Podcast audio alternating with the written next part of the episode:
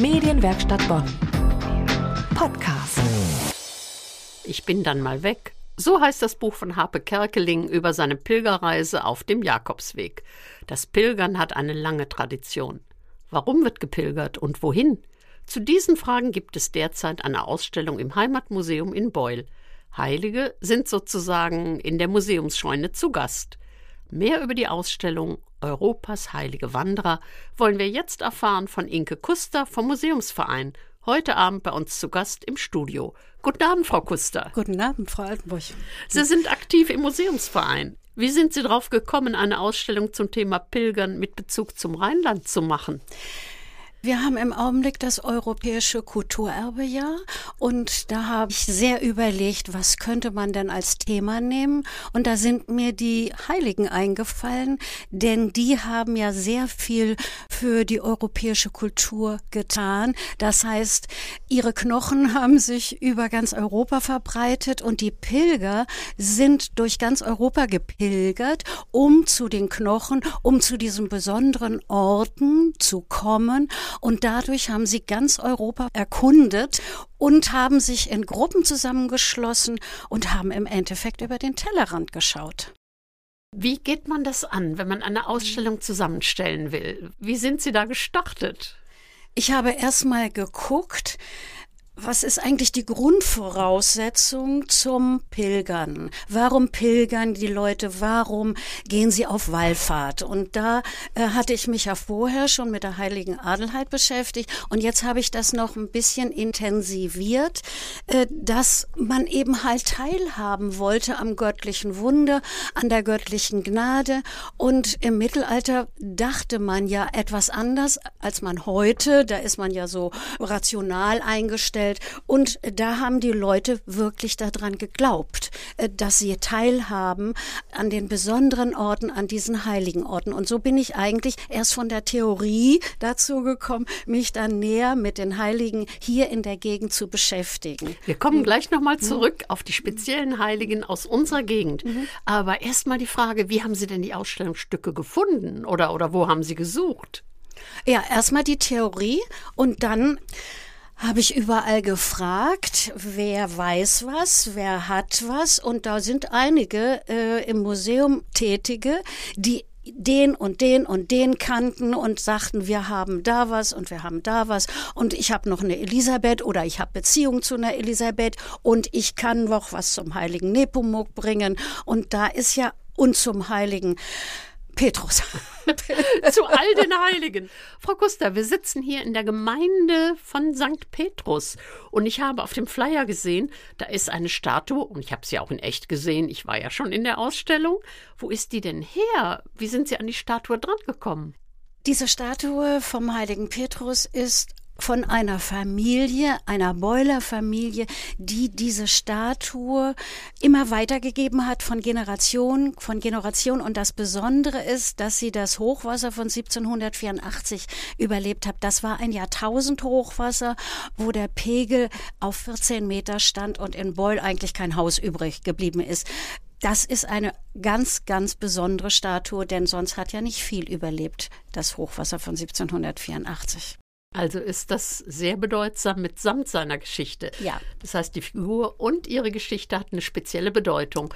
Und ich nehme an, Sie haben viele Figuren auf unterschiedlichen Wegen bekommen. Da ist auch der Nepomuk, der einem ja immer an der Promenade begegnet. Den kennt ja wirklich jeder.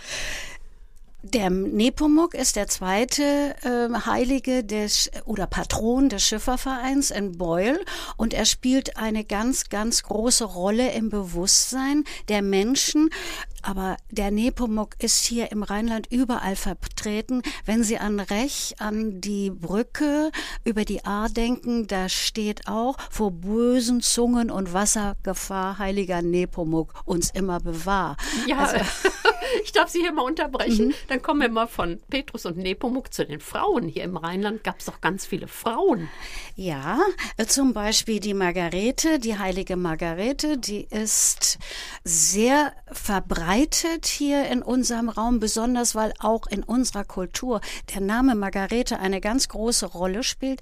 Denken Sie zum Beispiel an das Gretchen im Faust, an die Gretel im Märchen und an die vielen, vielen Namen. Margarete, zum Beispiel auch die heutige Königin von Dänemark heißt Margarete. Also selbst im nordeuropäischen Raum ist der Name sehr, sehr verbreitet. Und bei Margarete spielt noch eine Rolle, dass ihr Markenzeichen ein Drache ist, den sie meistens an der Leine führt oder sogar auf dem Arm hält. Sie hat eben das Böse bezwungen und da wir hier äh, auf der rechtsrheinischen Seite im Drachenland leben, spielt er natürlich auch hier eine Rolle. Denn Siegfried und der Drache äh, ist uns ja allen präsent, aber das ist ein anderer Drache. Ja, sie hat einen Drachen besiegt. Ja, der wollte sie verschlingen, aber sie hatte ein Kreuz in der Hand und er hat äh, sie wieder ausgespuckt. Und sie ist zuständig für Frauen. Das ist ganz wichtig. Eine andere, Barbara, ist auch wichtig für die Frauen und noch eine. Ich darf Sie gerade mal unterbrechen. Ja. Barbara, das sind doch die Barbara-Zweige, die man Anfang Dezember in die Vase stellen kann und Weihnachten fangen sie an zu blühen. Das ist ihr Gedenktag. Und diese Gedenktage sind eben halt alle ganz wichtig. Und die Margarete hat gerade am 20. Juli ihren Gedenktag gehabt. Und wenn man so um 1200 gelebt hat und dann im Siebengebirge lebte, gelebt hatte und da ein Stückchen Erde gerodet hatte und dann zum Barbaratag ernten konnte, dann gehörte einem das Land. Und insofern gibt es im Siebengebirge die Margaretenhöhe und da steht ein Kreuz. Das ist aber spannend, das habe ich auch noch nicht gewusst. Und Sie hatten so einen netten Spruch von drei Frauen. Ja, Barbara mit dem Turm, Margarete mit dem Wurm, Katharina mit dem Radl, das sind die drei heiligen Madel. Das sind äh, drei Frauen, die zu den 14 Heiligen, zu den Nothelfern gehören. Immerhin drei Frauen. Und die wollten wir auch in unserer äh, Ausstellung ganz besonders herausstellen, denn wir wollten nicht nur die Herren bedenken. Nothelfer, das bedeutet, an die kann man sich wenden, wenn man Nöte hat und so weiter. Ich war mal auf dem Petersberg und habe gehört, da wurde hingepilgert, die Bauern von unten sind draufgegangen, um für Regen zu beten. Die Winzer haben um Sonne gebetet und als sie oben ankamen, haben sie sich zerschlagen. Gott sei Dank kann man sagen, hatten sie nicht den Einfluss aufs Wetter. Aber das Wandern bzw. das Pilgern hat heute sicher einen anderen Stellenwert. Aber Goethes Wort Europa ist auf der Pilgerschaft geboren. Das gilt wohl immer noch. Wie sehen Sie das?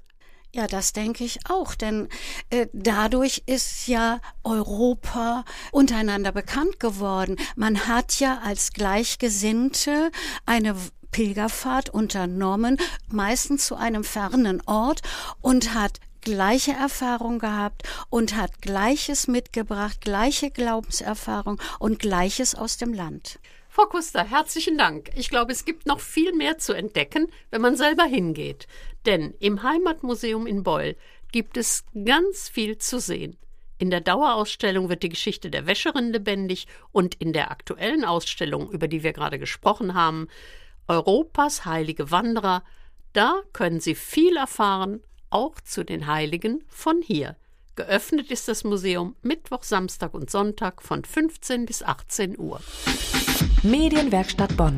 Mehr Beiträge auf medienwerkstattbonn.de.